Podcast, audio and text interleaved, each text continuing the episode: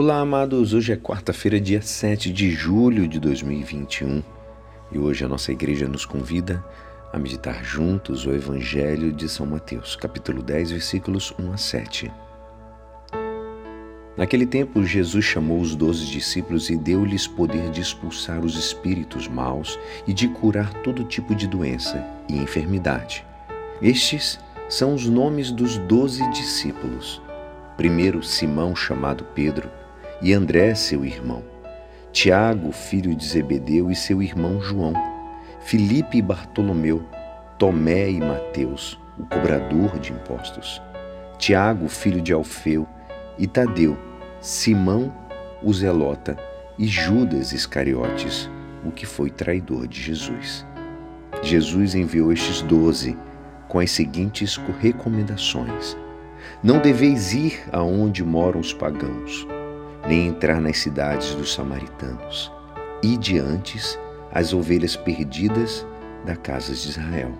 Em vosso caminho anunciai: o reino dos céus está próximo. Esta é a palavra da salvação. Amados, Jesus, a um olhar com compaixão às multidões, que eram como ovelhas sem pastor, ele chama entre os seus discípulos doze apóstolos ele os envia para anunciar o que ele anuncia: o reino. Envia os doze com os mesmos poderes de curar os doentes e de expulsar os demônios. Os doze apóstolos devem assim prolongar na história da obra realizada por Jesus durante o seu ministério terreno. O número dos apóstolos é doze, doze como as tribos de Israel. O novo Moisés reúne o novo Israel. Envia doze apóstolos. Os doze apóstolos são pessoas históricas. Têm nome, origem, procedência. Encabeça a lista dos apóstolos Simão Pedro. Importante notar que ele é nominado pelo seu nome e pelo seu ofício. Quem são os destinados da missão destes doze? Primeiramente, as ovelhas perdidas da casa de Israel. Jesus envia os doze para aqueles que estão perdidos por culpa dos seus pastores. Num primeiro momento, a missão dos doze está limitada aos judeus, mas depois não terá limites.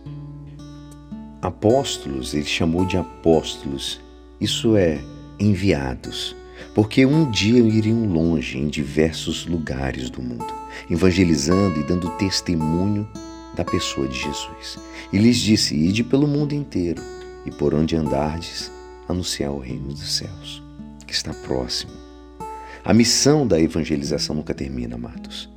Deus continua chamando alguém que realize esse projeto divino com entusiasmo, fervor, piedade e perseverança.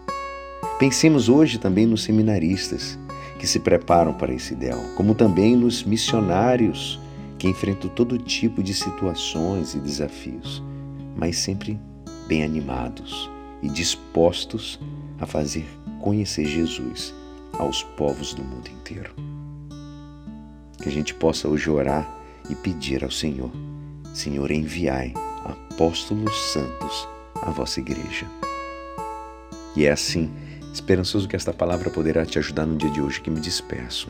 Meu nome é Alisson Castro e até amanhã. Amém.